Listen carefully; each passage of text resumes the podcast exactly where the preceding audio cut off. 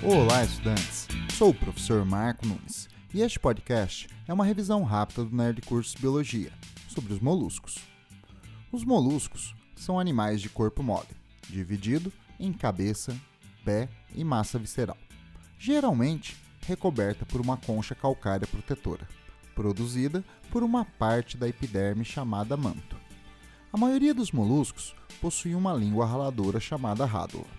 O filo é dividido em cinco classes, baseada na organização do corpo e nas características da concha. As três principais classes são gastrópoda, pelicípoda e cefalópoda.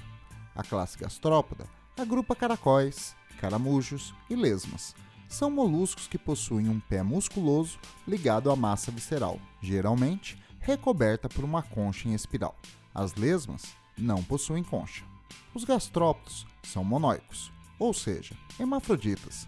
Possuem uma gônada mista, chamada ovotestes, que produz óvulos e espermatozoides em épocas diferentes, impedindo assim a autofecundação, garantindo maior variabilidade genética.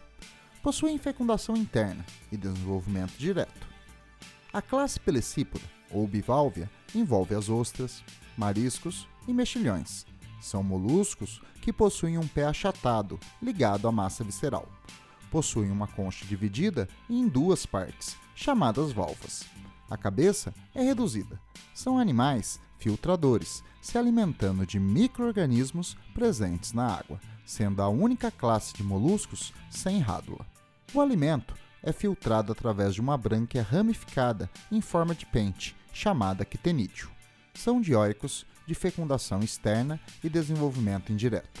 Algumas ostras, quando invadidas por parasitas, podem isolá-los no interior de uma pérola, constituída por uma substância chamada nácar. A classe cefalópoda envolve os polvos, lulas, sépias e náutilos. São moluscos com pés na forma de tentáculos, ligados à cabeça, com grandes olhos, semelhantes ao dos vertebrados. Quanto à presença de concha, os polvos não possuem. Nas lulas e sépias, é interna, servindo à sustentação da forma do corpo, e no Nautilus é externa, servindo à proteção. Os cefalópodos produzem uma tinta negra que, quando expulsa na água, facilita a fuga de predadores. Eles são dioicos de fecundação interna, feita através de um tentáculo modificado dos machos. O desenvolvimento é direto.